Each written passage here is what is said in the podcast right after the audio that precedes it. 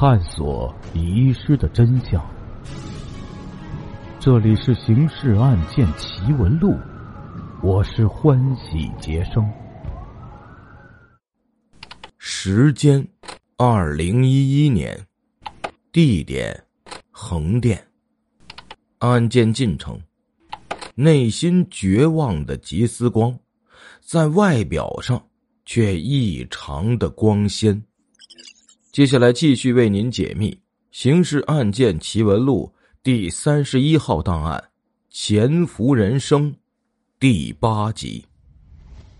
你的表演能力、演艺事业处于上升阶段，是公认进步较快的横漂演员之一。你觉得你成功的经验是什么？二零一零年一月，小有名气的张国峰端坐在一家媒体的演播厅，接受主持人的专访。走进演播厅之前，吉思光对自己按照演戏的标准进行了化妆。他之所以敢于走进这个演播厅，是因为他知道那里不会像政审一样审查他的过去，没有人会对他的身份合法与否进行质疑。一番化妆和包装过后，他的外表已经和演戏时的状态差不多了。这样一来，只会增加张国峰的知名度，而不会有任何危险。我的成功经验就是执着，就是不懈努力，就是坚持。当年我来到横店的时候啊，等着我的是挫折，是沮丧，但我一直没有悲观。虽然演戏是个苦差事，但我热爱演艺事业。享受演戏的过程。接受这家媒体专访的时候，吉思光大谈自己从横漂到专业演员的传奇经历。同样是在这一天，吉思光进行了自己到达横店以后的第一次冒险，头一次承认自己的老家在东北。因为此时，吉思光对自己外貌的改变已经有了足够的自信，他相信。明目张胆的展示自己的东北元素，已经不会有任何危险。而此前在身体增肥不够、外貌改变不明显的时候，吉思光总是小心翼翼的回避自己是东北人的话题。你的老家在哪里啊？主持人问道。吉思光开始卖关子，你猜呢？做这次节目之前，我采访了你的几个朋友，请听听大家对你的评价。张老师这个人啊，像一个侠客，非常够朋友。国峰这个人非常直爽，办事从不藏着掖着，是条汉子，是为朋友两肋插刀的那种人。朋友们的评价结束后，观众们报以热烈的掌声。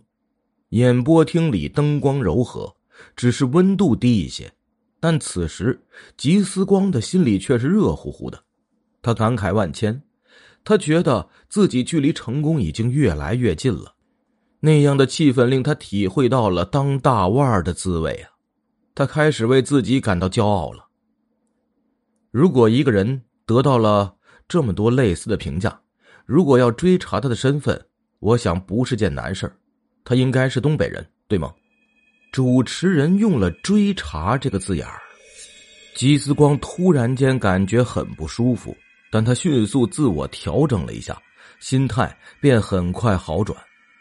吉思光觉得，全国这些省份中，东北地区是比较有特点的。人们一想到东北人，就会与豪爽、热情、大度、侠义及幽默等概念联系起来。一个艺人如果贴上这样的标签，对于演艺事业的成功是有益处的。赵本山。范伟、孙红雷的成功都和这些元素有关。此时，吉思光觉得自己也应该回归东北概念了，这对他的下一步的成功只有好处，没有坏处。当然，这一切都基于自己外表的成功转型。啊，是的，我来自哈尔滨，是一个地道的东北汉子。在你的演艺生涯里。你最大的目标是什么？我对于自己的演艺生涯抱有很大的希望，演艺事业是我的生命，我心里非常清楚自己的目标。从群众演员到配角，我做到了。我下一阶段的目标是要完成一个角色完整的塑造过程。我希望能从配角到男八号、七号、六号，直到男一号。一次成功的访谈结束了，主持人和他亲切握手告别，并祝愿他未来的事业一帆风顺，能够早日从配角到男八号、七号、六号，直到男一号。走出演播厅，吉思光深深呼吸了一口冬日的空气，随后在一个角落驻足良久。刚才他真切体会了人生的精彩一幕，此刻他又变得黯然神伤。他在想，当年自己实在是太胆大妄为了。如果我不是逃犯，我的人生会非常精彩。当然，这样的如果。是不存在的。认真分析一下吉思光的性格特点，从他的童年开始查起，重点了解一下他的经历，看看和金华方面获得的信息是否可以相互印证。如果他真的在金华，这一次绝对不能让他跑掉。齐齐哈尔市副市长、公安局长吴刚对追捕吉思光做出布置和安排。吉思光是个好孩子，平日里很听话，彬彬有礼，从来不干打架斗殴的事情，怎么后来突然就闯了大祸呢？吉思光的中学老师已经退休了，和刑警谈起当年的情况时，语气显得非常惋惜。吉思光的父母总是吵架，但吉思光很懂事啊，学习也很刻苦。冬天最冷的时候，家里父母一吵架。他就拿着书到公园去复习，人都冻僵了，还是那么专心。吉思光的中学同学对他刻苦读书的情况记忆犹新。吉思光的父母啊总是吵架，吉思光他爸总是打他骂他，要不那孩子能有点出息。吉思光家的一位老邻居如此感慨：吉思光唱歌唱得很好。曾经在全市比赛拿过奖，他还在话剧院学习过表演。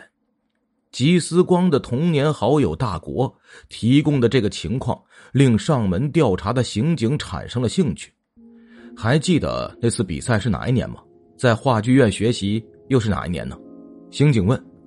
应该是他上中学的时候。大国回答。各种情况汇集到刘德彪的案头。吉思光就像一个谜，一个深不可测的谜。刘德彪相信，破解谜题的钥匙就在眼前，但钥匙有一大堆，需要耐心的从中找出最合适的一把。这些天来，虽然刑警们累得够呛，但的确掌握了大量与吉思光有关的鲜活材料。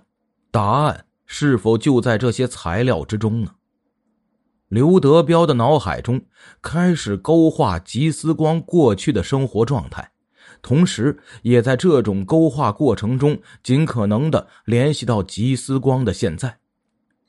根据吉思光过去的学习生活情况，可以看出他是一个积极向上的人，只不过家庭环境差了些。一个人年少时的经历会直接影响到他成人以后的行为选择，这是毫无疑问的。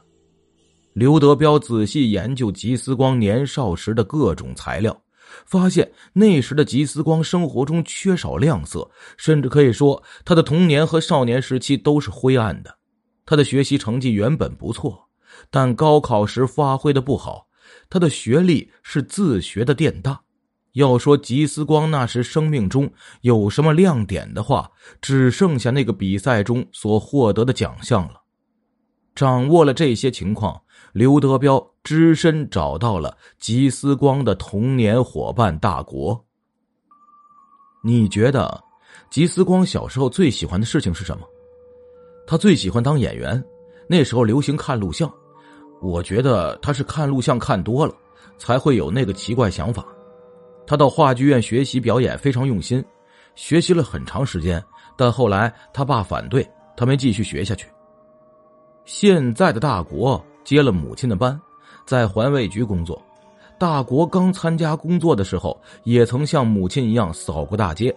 后来他考了驾驶证，现在的工作是垃圾运输车驾驶员。